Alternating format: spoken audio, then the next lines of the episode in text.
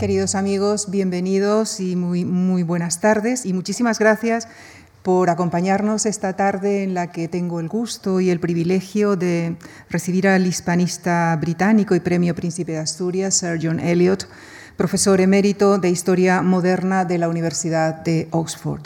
Es también miembro de la Academia Británica y miembro correspondiente de la Real Academia de la Historia.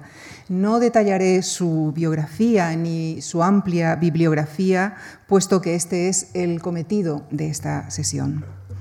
En cuanto al planteamiento de la sesión de esta tarde, permítanme recordarles eh, que la vocación interdisciplinar es una de las señas de identidad de nuestra programación de conferencias eh, actual.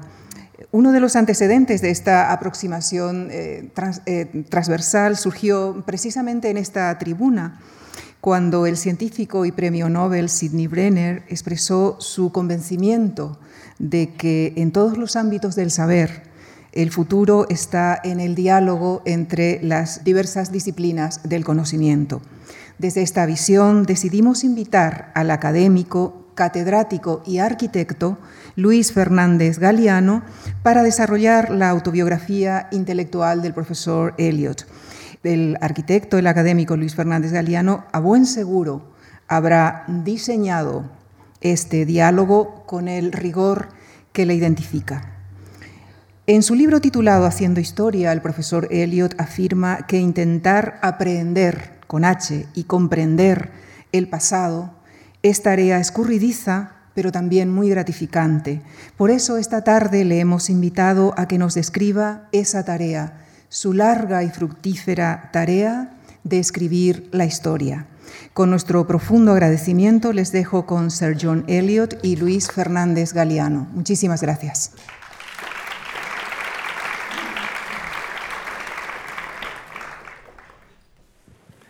Bueno, muchas gracias, Lucía.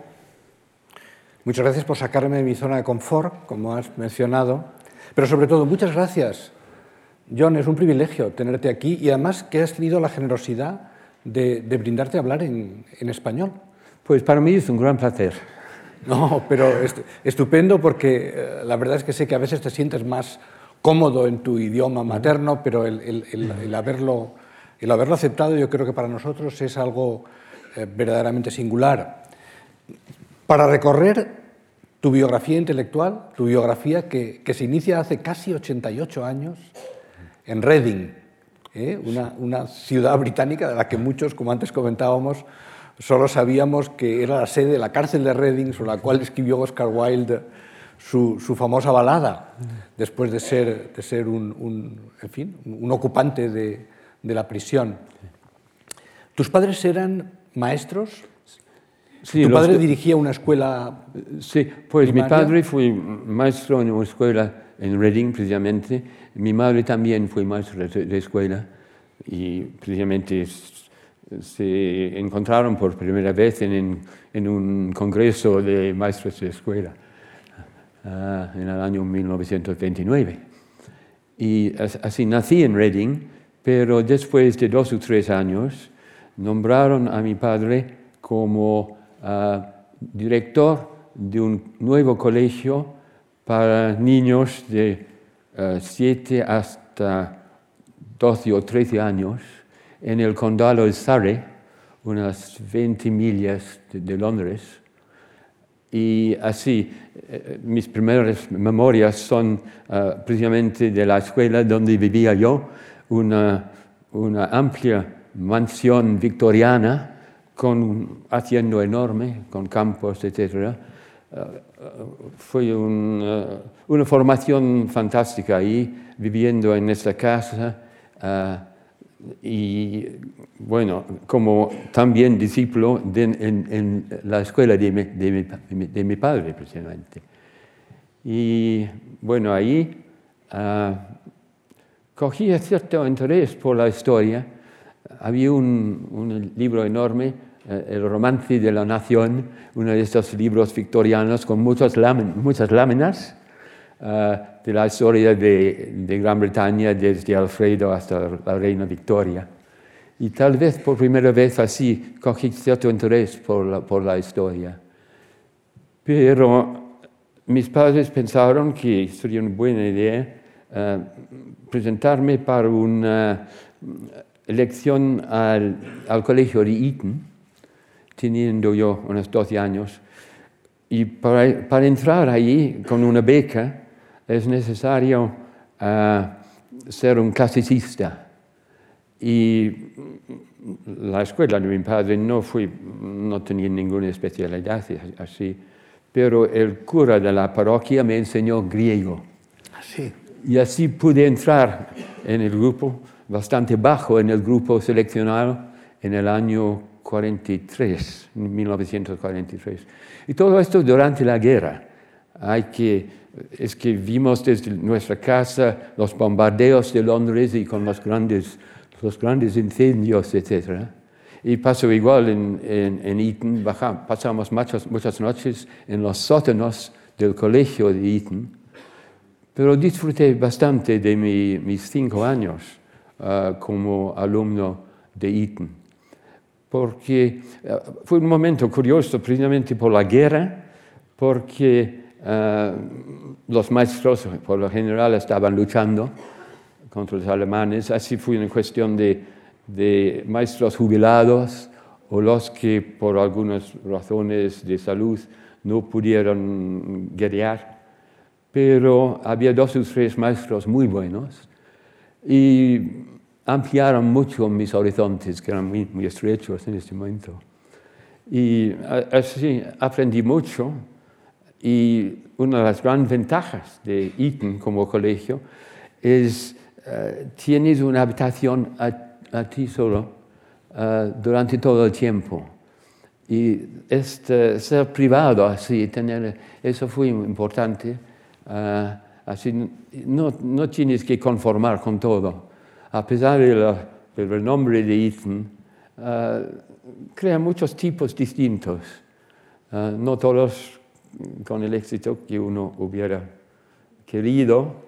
Nuestros últimos políticos ingleses, hay demasiados alumnos de Eton que, bueno, fue su gran momento y después bajaron, efectivamente.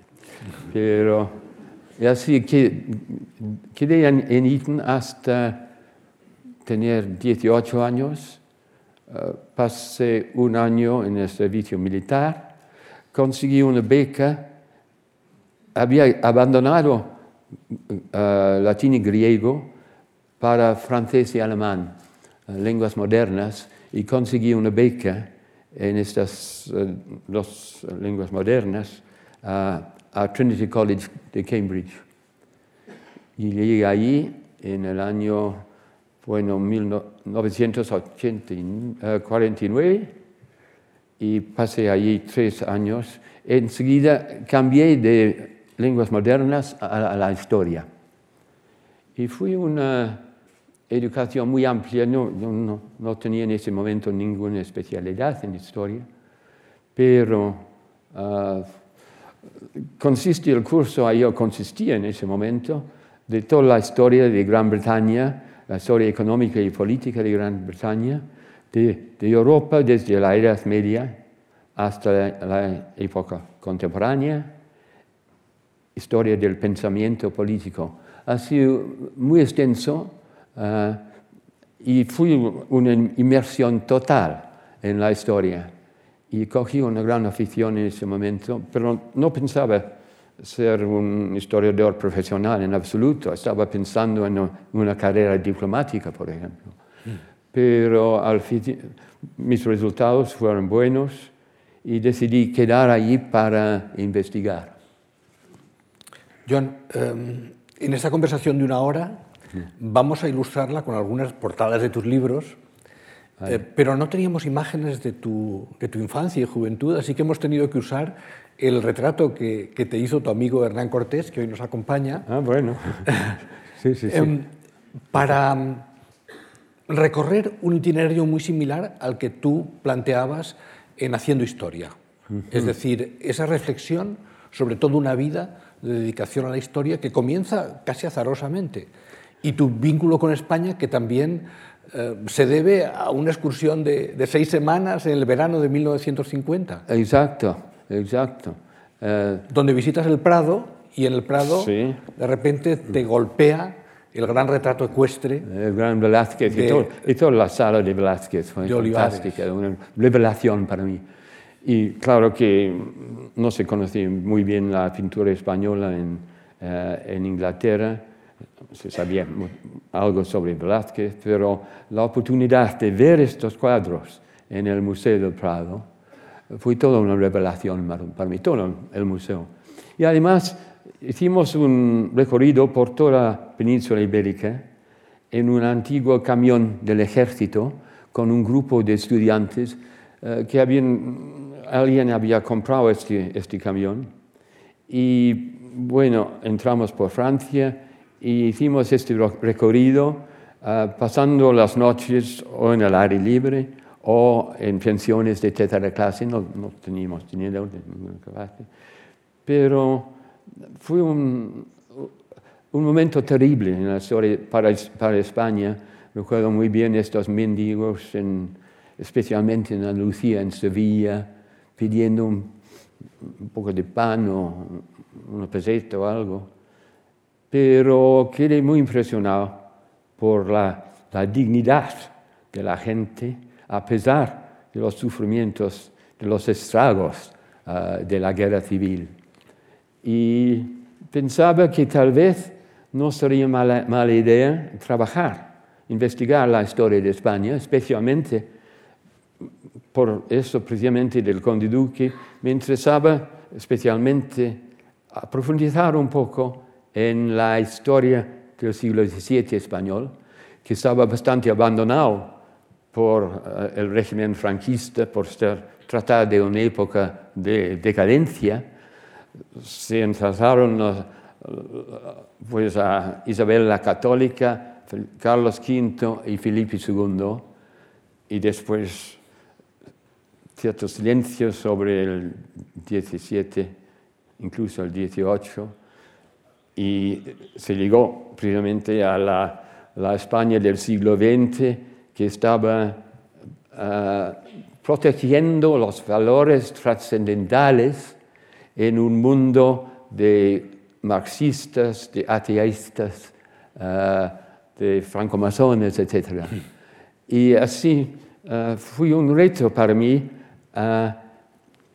oponerme a este tipo de historia que tenía muy poco de, ver con la historia que había aprendido, el tipo de historia que había aprendido y apreciaba durante mi curso de, Cambridge. En aquel momento, cuando tú ingresas en Cambridge, se acababa de publicar eh, Felipe II y el, vamos, el Mediterráneo de, de Brodel. De Brodel. Eh, que fue un libro tan, tan importante y, para ti también, claro. La Escuela de los Anales entonces era sí, la más influyente. Dominaba y Brodel se publicó en el año 48 y lo leí con, con, gran entusiasmo. Pero para mí fue siempre un, un, poco demasiado determinista eh, en, sus, en su manera de enfocar la historia. y por eso tenía mis dudas. Claro, pero en Cambridge, sin embargo, sí que se enseñaba historia económica, con lo cual tú creías que había que suplementar la historia política y diplomática con la social y económica. y social. Sí, sí, claro. Sí.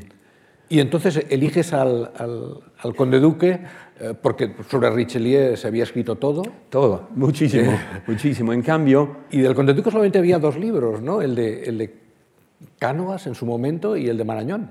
Eh, exacto. El libro Marañón que en su, como un, un tipo de biografía ah, psicológica y biológica es impresionante. Aprendí mucho de este libro.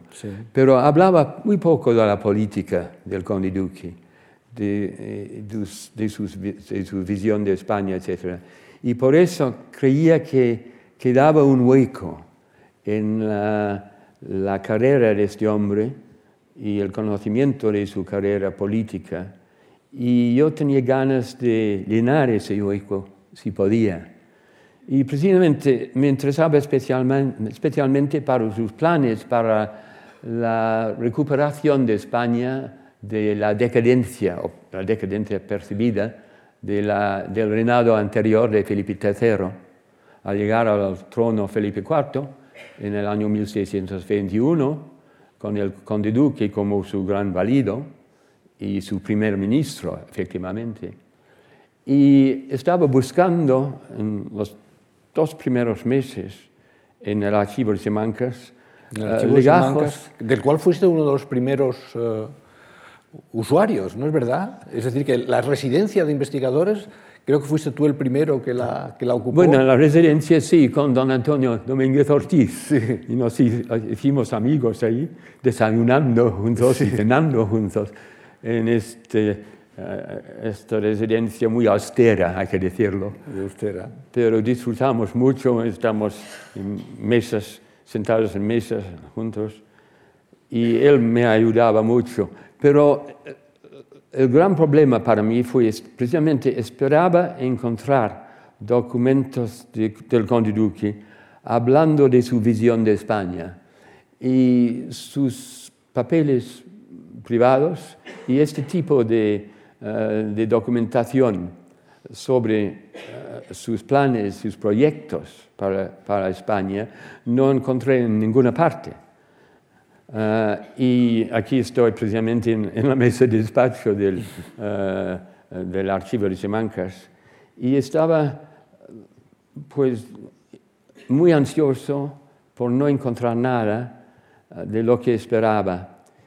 Y topé precisamente en, el archivo, en la biblioteca del archivo de Simancas con un catálogo de la colección de los duques de Alba en el Palacio de Liria y dijo ahí que el archivo privado del conde duque se había destruido en dos grandes incendios en el Palacio de Liria uh, a finales del siglo XVIII.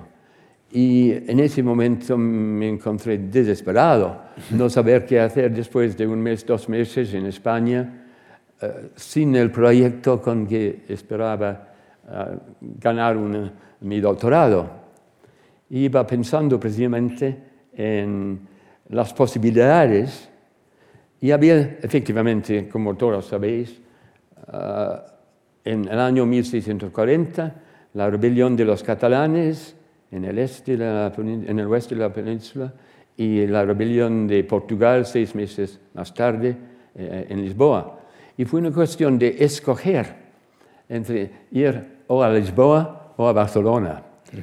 Pero ya tenía algunos contactos eh, con algunos historiadores catalanes, incluso con Soldevila, Ferran Soldevila, por vía de, uh, del doctor Battisti Roca, un refugiado de la guerra civil que vivía en Cambridge.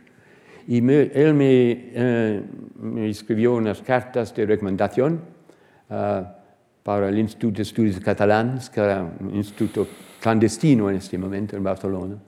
Y me puse en contacto con ellos y decidí uh, ir a Barcelona y no a Lisboa. Y gracias a Dios que lo hice, porque nunca se ha encontrado la documentación uh, sobre la rebelión de Portugal, que efectivamente fue un golpe de Estado, un, una conspiración de unos señores. En cambio, uh, encontré en el archivo de la Corona de Aragón, en Barcelona, que es un archivo magnífico, ahí encontré precisamente una documentación abrumadora sobre los orígenes o sobre la historia del Principado entre más o menos 1600 hasta y después de 1640.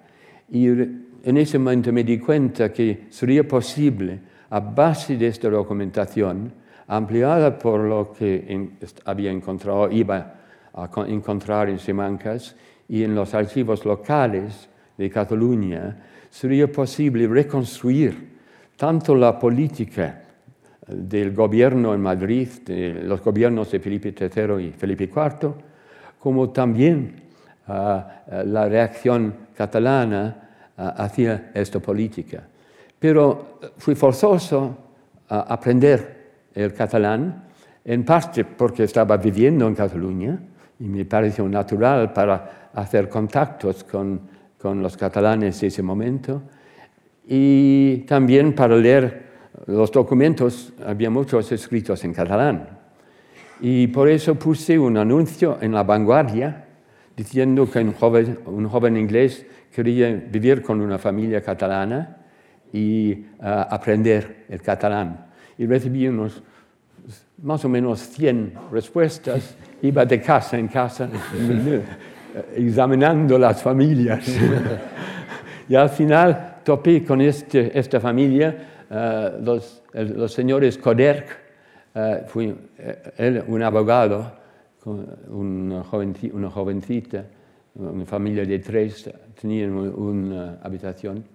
Y ahí pasé gran parte de, de, mi, primera, de mi primer año de investigación, precisamente en Cataluña, con esta familia. Y ahí preparé el libro, bueno, en primer lugar, la tesis doctoral, que se llamaba en ese momento Cataluña y la Corte de España.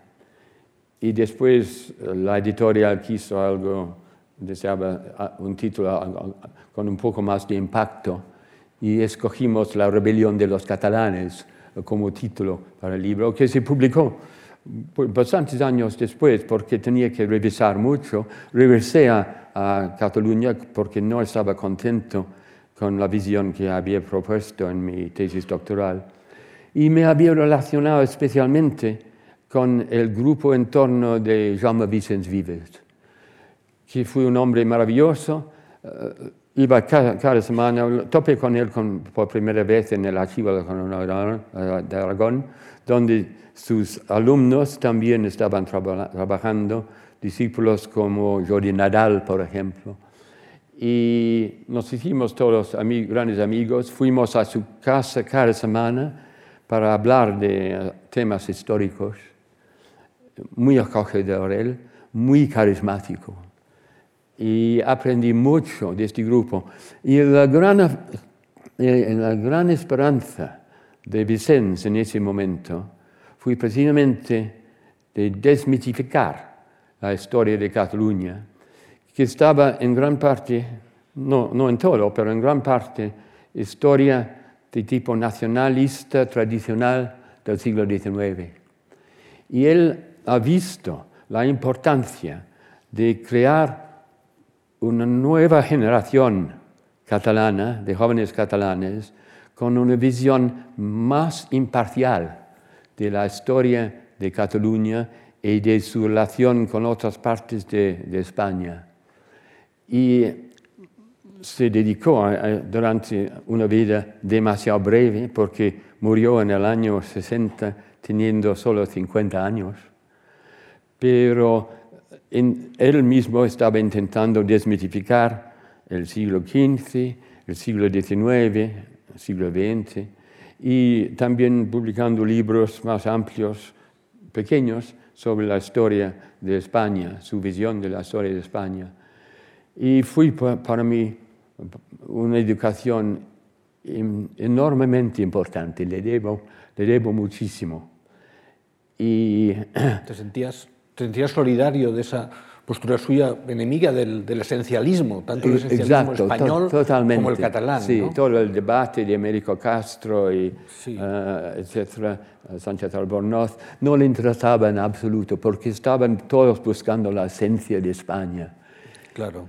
Aunque irónicamente al final, su libro Noticias de Cataluña, él personalmente regresó hasta cierto punto a este esencialismo. Para mí no es su mejor libro, ni mucho menos. Es interesante, pero eh, eh, no es típico de la obra de, de Vicens. No, porque él se le asocia a esta historiografía revisionista de, del, nacionalismo tradicional, ¿no? y, él era muy, muy crítico del victimismo catalán. Sí, exacto. Él pensaba que era un daño que se hacía al país, ¿no? Y yo en mi libro precisamente estaba intentando dar una visión más imparcial a base de la documentación tanto catalana como castellana que había leído, ah, para dar una visión que también estaba intentando desmitificar la rebelión de los catalanes, uh, Pau Clarice y todo eso, los grandes héroes. Tal vez fuimos todos un poco excesivos en nuestra reacción contra la escuela tradicional, representada por, todavía por Ferran Soldevila, que me trató muy bien. Estaba un poco desanimado por mis, por mis descubrimientos, pero tenía que decir eh, lo que tenía, tenía la necesidad de decir, como cada historiador. Hay que decir lo que piensas a base de la documentación que has, que has encontrado, pero al mismo tiempo pensando en el peso del presente en el pasado. Es que cada generación de historiadores escoge uh, una visión del pasado que está hasta cierto punto influido por uh, precisamente lo que está pasando en tu propia sociedad. Y yo precisamente como un joven británico de la Gran Bretaña postimperial, después de la Segunda uh, Guerra Mundial, cuando la gente, los políticos estaban hablando de la decadencia de Gran Bretaña. Y precisamente por eso tal vez cogí cierta simpatía por esa generación del conde duque que estaba precisamente intentando eh, salvar y recuperar la antigua España y restaurarlo. En el momento de restaurar la reputación de España, restaurar la economía de España, restaurar la sociedad, extirpar la corrupción de la sociedad española de la época del, duque Lerma. Grandes visiones que al final, bueno, fueron frustrados casi todos. has escrito que una influencia muy importante para tu libro sobre la, revuelta de los catalanes fue una obra poco conocida, eh, casi olvidada, de Lucien Febvre, Felipe II y el Franco Condado. Sí. Lucien Febvre fue un, gran historiador de la, época de los anales, de la gran época de los anales, uh, hombre difícil. Yo, nunca eh, llegué a conocerle. Y escribió mucho, por ejemplo, sobre Lutero, y el Rabelais, el problema de la increencia, etc. Pero había su primer libro, fue un libro muy grueso sobre Felipe II y el Franco Condado. Y me impresionó mucho porque utilizaba toda esta, esta visión de la, época, de la escuela de los Anal, precisamente empezando con una sección sobre la geografía del Franco Condado, etc. Pero eh, fue un, un, libro de conjunto, para mí mucho más logrado que el Mediterráneo de Brodel, porque se trataba de un territorio eh, menos grande, eh, más limitado. Había documentación abrumadora sobre el cardenal Granvela, por ejemplo, gran consejero de Felipe II, y sobre sus raíces y todo el entorno de este hombre. Y pero lo más importante de ese libro para mí fue precisamente porque se hablaba de un territorio de la monarquía hispánica en ese momento. Y hay que pensar no en España, sino en toda la, eh, monarquía española, que incluía, claro está, Flandes, eh, gran parte de Italia, Portugal hasta el año 40 eh, y todas las Indias, el imperio de las Indias. Y esta visión de un, lo que pasa con un territorio que forma parte, eh, formaba parte de lo que yo y mi gran amigo y colega Königsberger, catedrático que fue mi sucesor precisamente en King's College de Londres, eh, hemos denominado las monarquías compuestas, monarquías que contenían plurinacionales, que contenían muchos territorios y donde fue forzoso precisamente incorporar un territorio, dejándole con sus, por lo general, si no es un territorio conquistado, con sus propios privilegios, fueros, etcétera, etcétera. Como eh, pasó precisamente con eh, el matrimonio eh, la unión de Castilla y Aragón eh, con el matrimonio de eh, Isabel la Católica y Fernando, dejando a, la corona de Aragón todo el sistema de semi-autogobierno y eso pasaba también en el Franco Condado, en partes de Italia, etc. Y este, este tema de las monarquías compuestas ha sido para mí fundamental en mi obra, porque explica tanto. Y toda la historiografía europea de los siglos XIX, gran parte del siglo XX, veían la creación del Estado-nación del Estado-nación centralizado como el gran tema de la historia europea. Pero en efecto había estas otras, este otro tipo de solución que incorporaba a muchas, muchos territorios, a muchas etnias eh, y naciones incluso, dentro del conjunto, y donde estos territorios más que todo funcionaban a base de negociaciones entre las élites y el gobierno ah, con su sede en, la, Corte de Madrid. Y fue un, sistema que algunas veces funcionaba bien, otras veces funcionaba mal, como en Cataluña en los años poco antes de, de 1640. Pero por lo general no funcionaba mal y bueno, ese tipo de monarquía compuesta eh, nos vimos en, en Europa hasta 1918 con el colapso eh, de la monarquía austrohúngara. Y no, es, no fue una mala manera de, ah, de reunir estos territorios ah, sin imponerse desde el centro. Y tiene todavía, a mi modo de ver, una lección para todos nosotros, que la nación ah, centralizada, unitaria, uniformista, no es la solución necesaria ah, a los problemas de hoy. Y hay que pensar en las posibilidades de las sociedades plurales dentro de un, gobierno del tipo que evolucionó en los fines del siglo XVIII y XIX, especialmente ah, con las guerras napoleónicas que fueron fundamentales para este país en especial.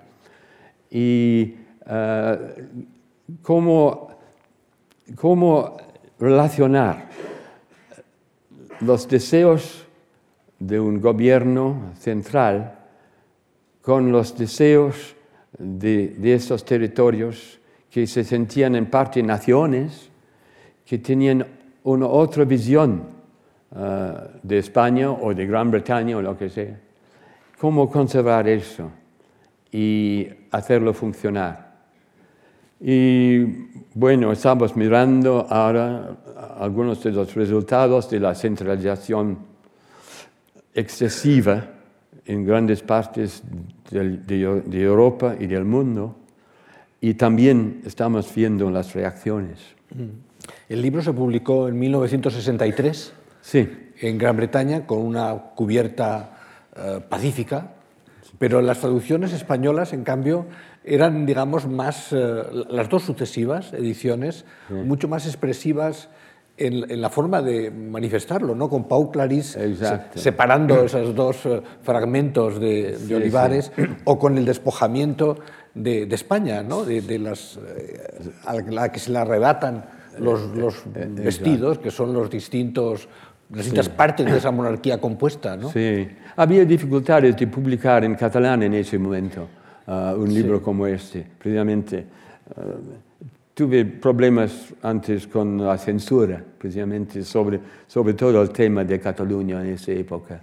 Y Vicente Vives se espantó, iba a publicar mi primer, mi, primer artículo en castellano, en, en, una revista que dirigía él, sobre los orígenes de la rebelión, y se asustó, asustó y se publicó finalmente en inglés para oscurecer un poco lo, que estaba diciendo.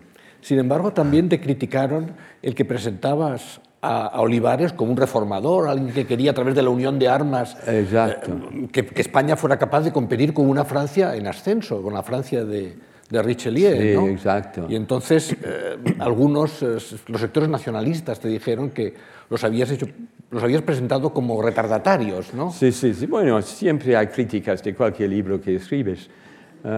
Eh, eso es natural. Y es interesante ver la, eh, las críticas. Pero tienen que ser críticas bien fundadas. Y muchas veces son muy superficiales. Claro. Y hay que ol- olvidar eso. Eh, en la misma fecha publicaste un libro muy compacto, La España Imperial. La España imperial. Sí, esa Sí. fue un- una serie de mis primeras conferencias en la Universidad de Cambridge, donde con- conseguí un puesto para enseñar. Eh, fui un, un socio de Trinity College, eh, que fue mi colegio como estudiante, y enseñaba la historia tanto a los del colegio como a la universidad. Y como nadie hablaba de la historia de España, escri- bueno, preparé una serie de ocho o nueve conferencias, mis primeras conferencias, y una, una editorial inglesa se interesó por lo que habían oído ah, de mi curso y me pidieron publicarlo como libro. Y fue un libro de un joven, hay que decirlo. Había muchas cosas que, no, de que estaba muy poco enterado en ese momento. Estaba bastante docu- documentado en cuanto a la historia de la España misma, pero, por ejemplo, la historia de, de México y Perú, que al final me interesaban muchísimo, sabía muy poco de eso. y Toda esa, esa parte es, es muy rápido y superficial.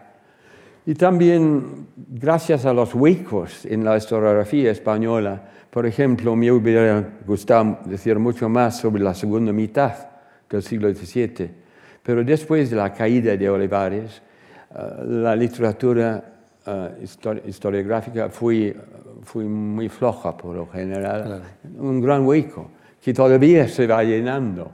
Ah, poco a poco se va se va aprendiendo mucho más, por ejemplo, sobre don Luis de Haro y su valimiento después de la caída del conde duque.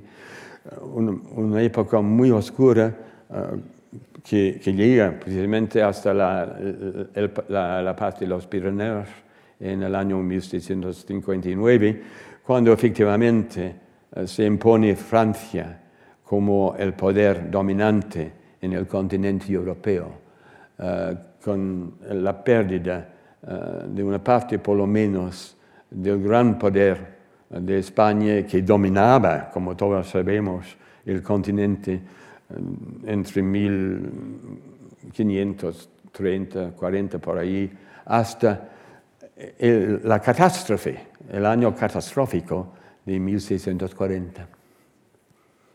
Hay, hay, eh, las primeras eh, compases de la España imperial Sí.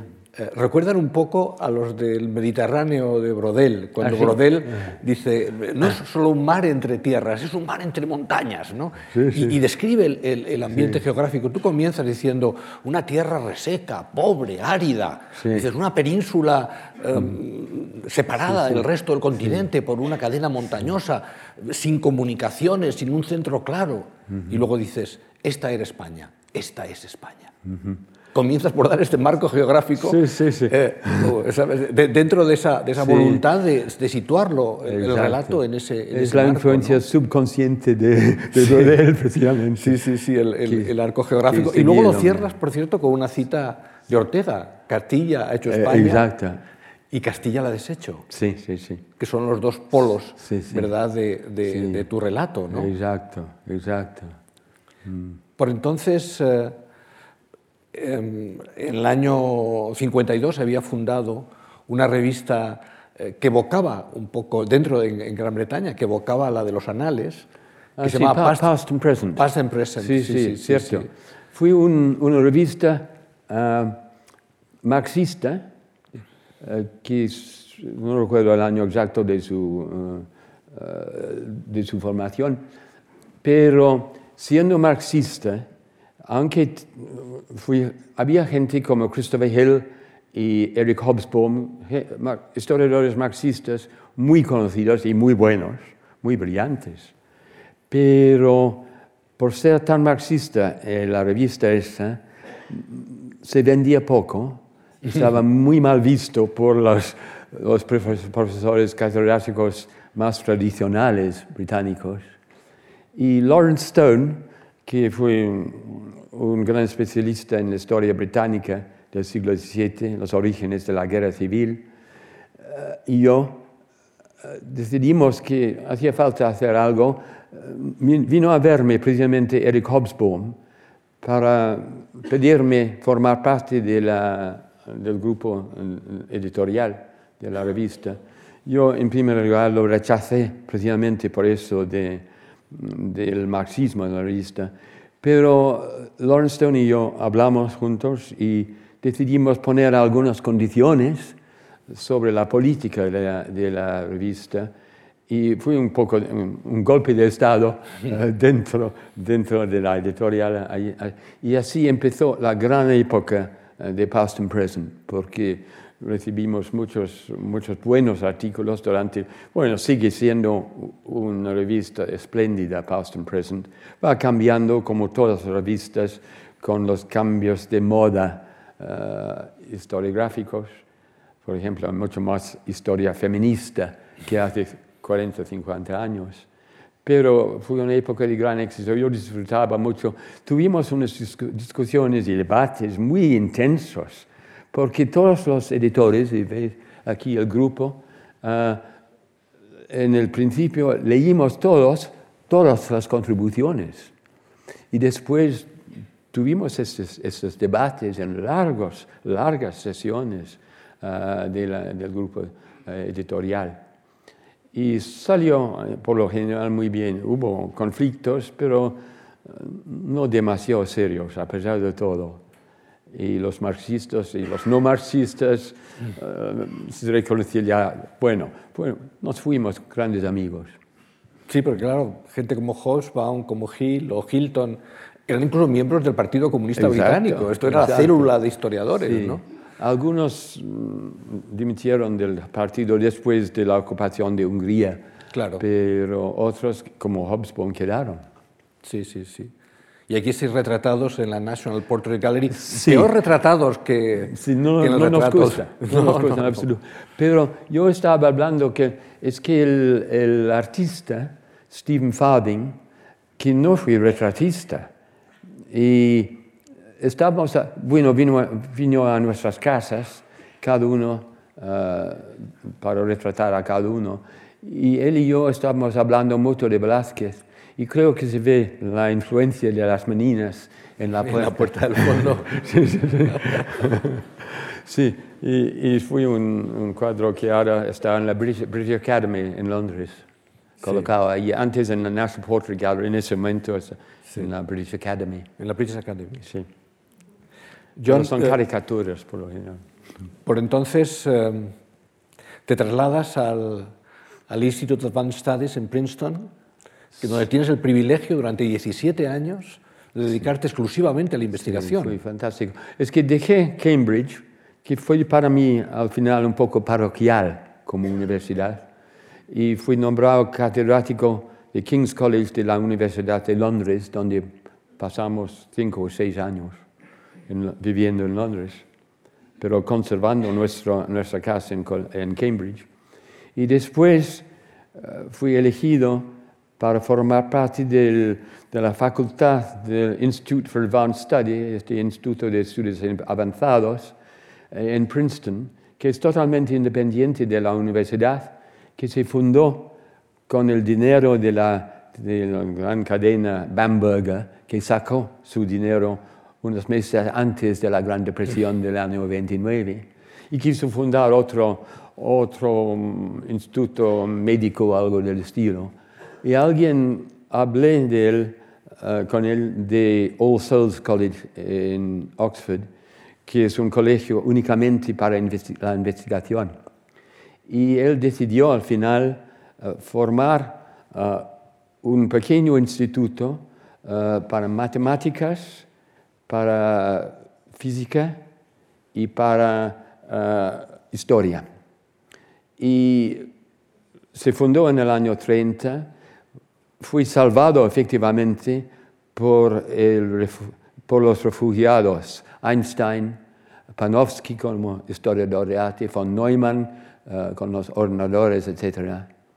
Y eh, yo fui, llegué allí en el año 73, formando eh, parte de la escuela de histórica.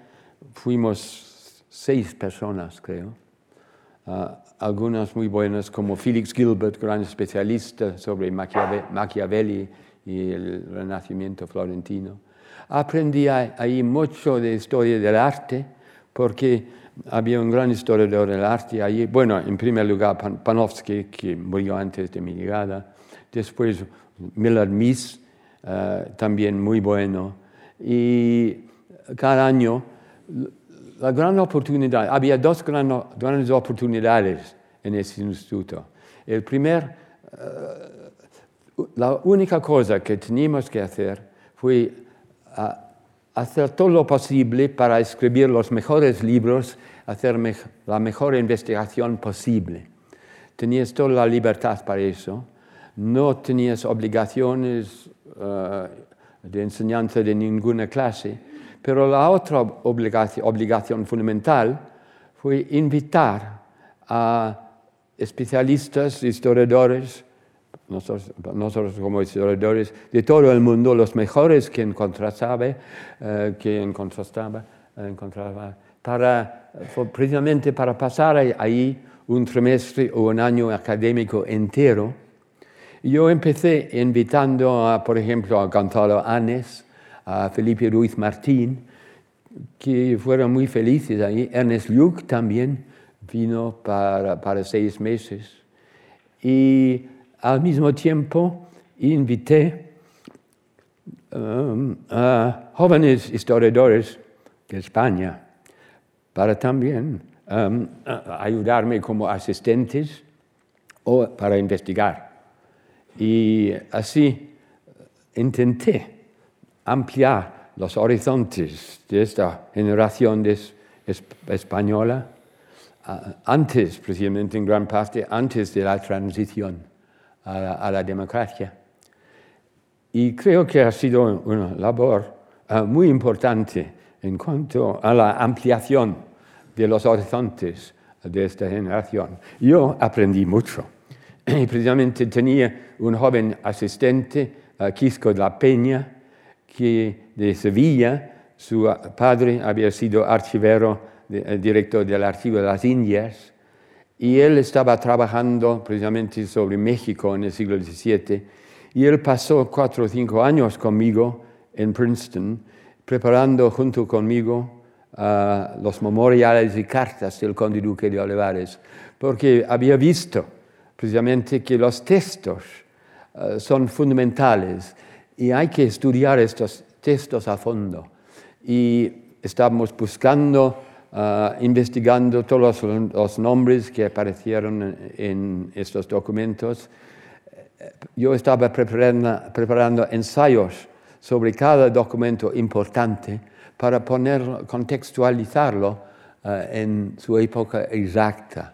Si, si, se trataba del año 25 o del año 30, lo que sea. Y eso fue precisamente la base ah, de mi biografía del conde duque estaba muy metido, he visto que tenía la oportunidad.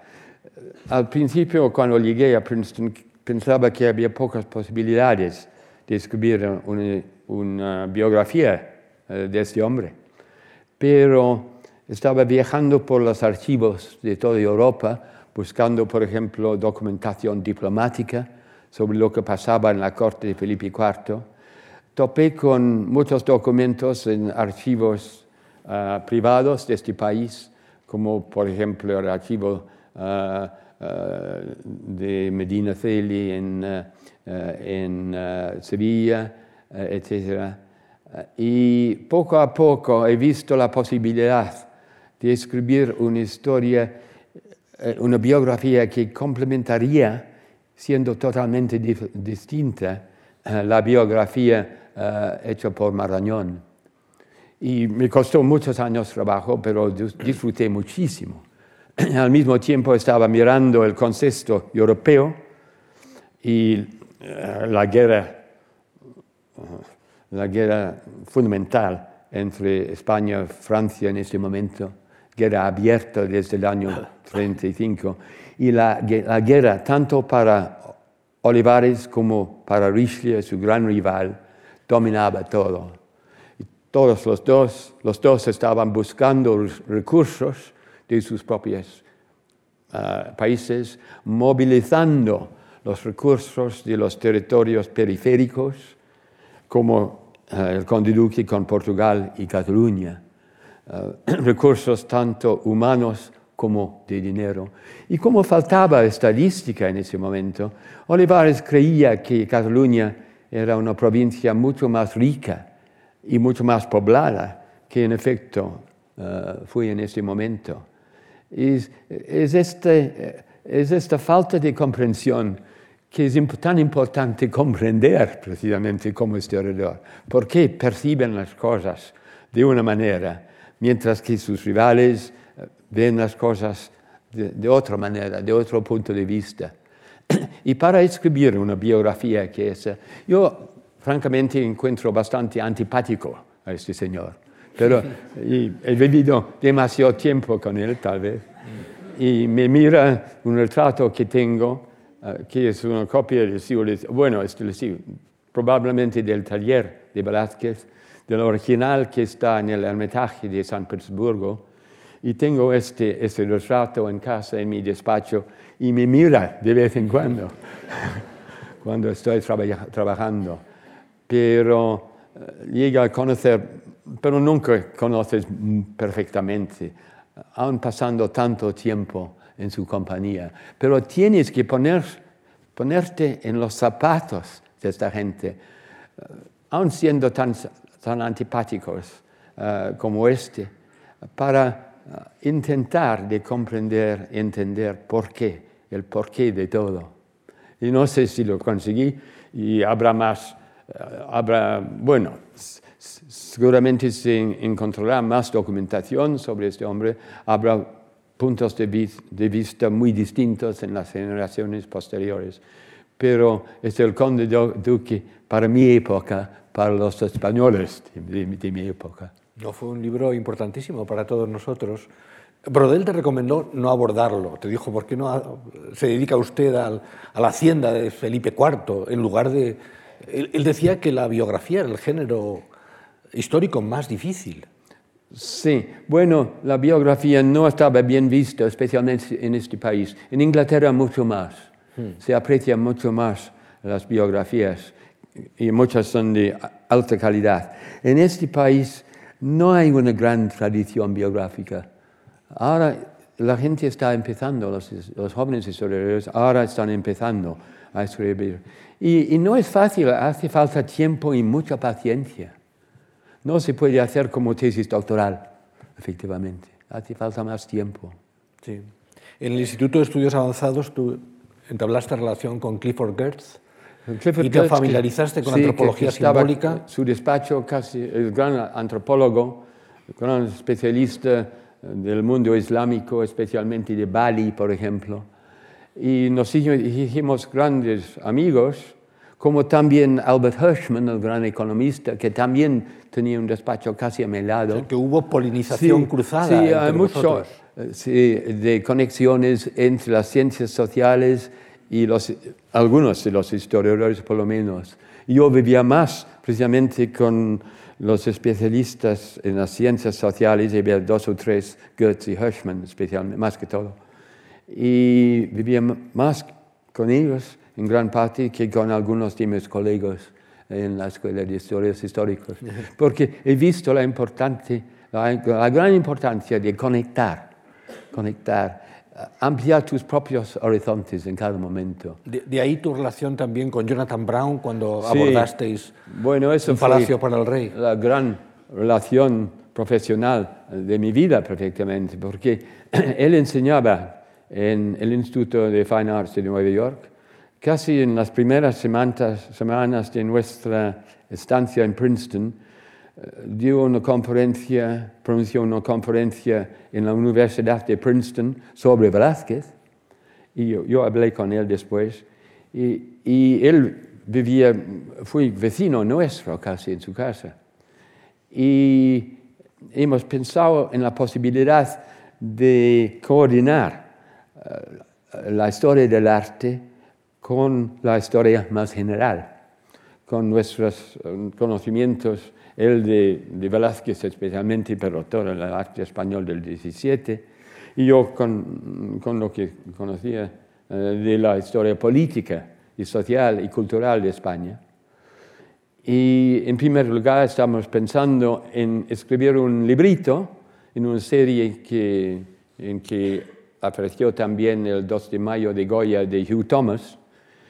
Y estamos pensando en hacer un estudio de la rendición de Breda para esta serie.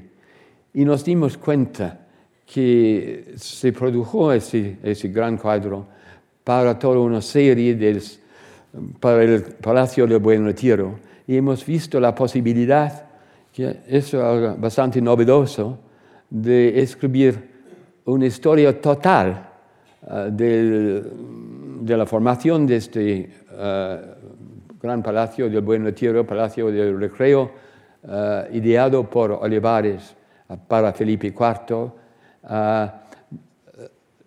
no solo la arquitectura, el arte, el, el, gran salón de reinos con la, la, gran serie de batallas, etc., los grandes retratos ecuestres por Velázquez de la familia de uh, Felipe III y de Felipe IV y del joven Baltasar Carlos a, a caballo, y toda la serie de Hércules de Soberán. Y el, el capítulo más importante de ese libro fue precisamente el capítulo sobre la recuperación uh, del, del, Salón de Reinos. Pero al mismo tiempo uh, me interesé mucho también por, por, la literatura del siglo de oro y deseábamos relacionar los grandes, bueno, los grandes, las grandes fiestas en el palacio, las, las, competiciones de poetas, etc., las, obras de Calderón y de Lope de Vega, todo eso para contextualizar, contextualizar, hasta lo máximo la historia y hacer comprensible la historia de un palacio de gran interés histórico, de gran importancia en ese momento, por lo que representaba en la visión, en la mente por lo menos del conde duque, de lo que era España, de, esta España gloriosa, recuperar la reputación del rey de España como el, rey más grande del mundo. Y al final eh, esperábamos, y todavía esperamos, que se pueda recuperar y restaurar el Salón de Reinos hasta cierto punto como estaba en los años 30 del siglo XVII. Aquí uh, se ve a Jonathan Brown y a mí en una exposición se que se hizo por el año, no sé, 2006 creo, uh, pon, montando de nuevo, uh, sin sus marcos, le, la serie de batallas, incluso la rendición de Breda. Y lo que estamos pensando es, no, no deseábamos hacer un, un pastiche uh, de lo que era en el siglo XVII, pero una evocación por lo menos de un espacio, uno de los pocos espacios que queda del siglo XVII del, del arte cortesana uh, en, uh, en, la Europa occidental. Hay, por ejemplo, el Banqueting Hall de Whitehall, Banqueting House de Whitehall en Londres, pero faltan los tapices, etcétera, que decoraba este gran espacio.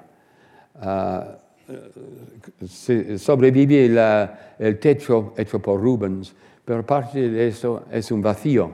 Aquí existe la posibilidad de montar todos los cuadros, falta solo uno que desapareció durante la, la, la guerra de la independencia de aquí, remontarlos aquí y evocar por lo menos este espacio tan importante para la política, para la historia política y cultural de España en los últimos momentos de ser el poder dominante eh, eh, en, en Europa. Y todavía tenemos esta visión y esperamos que con el gran bicentenario del Museo del Prado, que se puede hacer, por lo menos intentar ver cómo quedarían estas, este montaje en este magnífico espacio. Todavía sobrevive el techo, eh, seguramente se irá encontrando fragmentos de lo que estaba antes, se puede restituir, evocar hasta cierto punto por lo menos, y dar a, todos, a los madrileños, a los españoles, a la gente de fuera, lo que fue España en ese momento. Como patrono del Prado, tú eres consciente de... Pues has, seguido de cerca... Ya estar, estarán hartos de mi, de mi campaña de unos 40 años. Pero con, tu campaña, y, y, ahora está ya próximo, ¿verdad? Porque el proyecto que finalmente va a ejecutarse pues prevé la posibilidad de que eso efectivamente se haga, ¿no? Existe la posibilidad, solo no existe el dinero. Pero quiero siendo optimista. Y me gustaría que, por ejemplo, por el año 21 se puede hacer algo. Todo está parado en este momento por falta de dinero, pero no tiene que ser tan difícil encontrar eh, donaciones privadas, etcétera, de grandes cooperaciones porque eh, es una obra para, todos los, españoles y tiene una importancia enorme para la historia de este país. Y será uno de los espacios más importantes del siglo XVII eh, recuperado, porque la gran serie, por ejemplo, por Rubens de Mari de Medici, eso el palacio no existe ahora. En Whitehall, como ya he dicho, no existen las tapicerías, Aquí es el único espacio central de este tipo que se puede salvar y renovar. Ojalá ocurra y, ocurra pronto y encontremos el dinero para hacerlo. Exacto. Eh, pero mientras tanto tenemos que acabar nuestra conversación um, comentando tus trabajos de historia comparada. Ah, Mark Bloch, ya en el año 28, uno de los fundadores de los anales, junto con Lucien Febvre, de la importancia de la historia comparada, encontrar las semejanzas para intentar dotar de, de objetividad científica la historia. ¿no? Sí, sí, eh, tú, en cambio, has descrito la historia comparada más bien como un acordeón, en, que, en, que, en, que, separas las sociedades y las unes. Las unes para ver lo que las, en qué son semejantes y luego las separas para mostrar en qué son distintas. ¿no? Sí. Eh, lo hiciste con Richelieu y Olivares. Sí, fui mi, mi primer intento precisamente comparar estos dos hombres. Tenía la visión de comparar Francia y España en ese momento, pero hubiera sido una labor enorme y me pidieron una serie de conferencias en Cambridge en honor de Trevelyan, el gran historiador británico, y escogí como tema Richelieu Olivares comparando. Y después, más tarde, cuando me jubilé, ah, y cuando después, es que después de, en el año 90, regresé de los Estados Unidos para ser uh, catedrático de historia moderna en, en Oxford y estaba muy metido en administración, etc. Pero al jubilarme en el año 97, después de pasar uh, tantos años en los Estados Unidos, tenía esta visión atlántica de la historia europea y decidí precisamente hacer una comparación uh, del imperio español en las Indias y el imperio británico en el norte precisamente imperios del mundo atlántico, como se llama, mundo atlántico, sí. y eh, una comparación sostenida de las sociedades, de la política de estas dos sociedades, que se publicó, no recuerdo cuándo exactamente, en 2000. Pero que aparecerá en la pantalla pronto, la, la miro con, sí, sí, sí. Eh, para, para, meterle prisa. Exacto. Ahí lo tenemos. Sí, ahí está. Sí, sí. Y disfruté mucho de eso. Pero no es nada fácil hacer la historia comparada, porque la gran tentación es encontrar las semblanzas entre las sociedades. Pero la importancia y el valor de la historia comparada es identificar tanto las diferencias como las semblanzas. Y después preguntarte, ¿por qué es tan distinto la historia de Inglaterra en este momento eh, y la historia de España. Y eso es fascinante, porque además es un problema estético al mismo tiempo, porque la manera fácil de hacer historias comparadas es tener un capítulo sobre Gran Bretaña, otro sobre España, pero eso es muy superficial y hay que relacionarlo a cada momento. Y es lo que intenté hacer en este libro y lo que intentaré hacer en, en mi próximo libro. El próximo libro, que será Catalanes y Escoceses, Unión y Discordia. Exacto, exacto. Y he pasado los últimos cinco años uh, investigando la historia de Escocia, de que no sabía nada al principio, la historia de Cataluña, desde la Edad Media y la unión de las coronas, y después con el acceso de uh, Jacobo VI de Escocia al trono inglés en el año 1603, al morir a la reina Isabel de Inglaterra sin descendencia, y hacer una comparación que abarca desde el siglo XV, efectivamente, un poco antes en Escocia, hasta pues insistido, insistido con mi editorial, editorial, eh, editorial Yale University Press y Taurus en, en, este país, uh, hasta llegar, llegar, hasta diciembre de 1200, eh, el año 17, efectivamente, 2017. Y terminé, terminé el libro unos días antes, después de Navidad, y lo entregué. Y ahora está en la prensa británica, se publicará en Gran Bretaña en el mes de julio. Espero en este país, uh, como, eh, como catalanes y escoceses, probablemente en octubre o noviembre. Ya se va traduciendo y espero que tenga interés uh, para este, esta sociedad, como también espero que tenga interés por mis compatriotas. Desde la revuelta de los catalanes hasta catalanes y escoceses. Eh, la verdad es que al final cierras un eh, ciclo. Eh, es un círculo de la rebelión de los catalanes a la rebelión de los catalanes. John, muchísimas gracias. Casi todos los que nos escuchan conocen bien tu obra, pero para aquellos que no la conozcan, yo quiero recomendarles que que lean tus libros porque son extraordinariamente amenos y tienes unas dotes narrativas excepcionales. La capacidad de, unir la, propiamente la narración y el análisis, ¿no? Son raros en un, en un, historiador. Bueno, yo siempre he pensado que ¿por qué ser historiador si no eres accesible al mismo tiempo? Y así siempre voy pensando en dos tipos de lectores, los especialistas y el gran público. Y siempre con esta, en cuanto puedo, desde la España imperial hasta espero catalanes y escoceses, hacerlo accesible a los que se interesa, la gente culta que, que desea, que tiene ansia de aprender algo de nuevo que es lo que estoy intentando yo, aprender siempre algo de nuevo, si se puede. Durante casi 88 años desde su comienzo en Reading en junio de 1930. John, un gran privilegio y un placer tenerte aquí. Gracias de nuevo.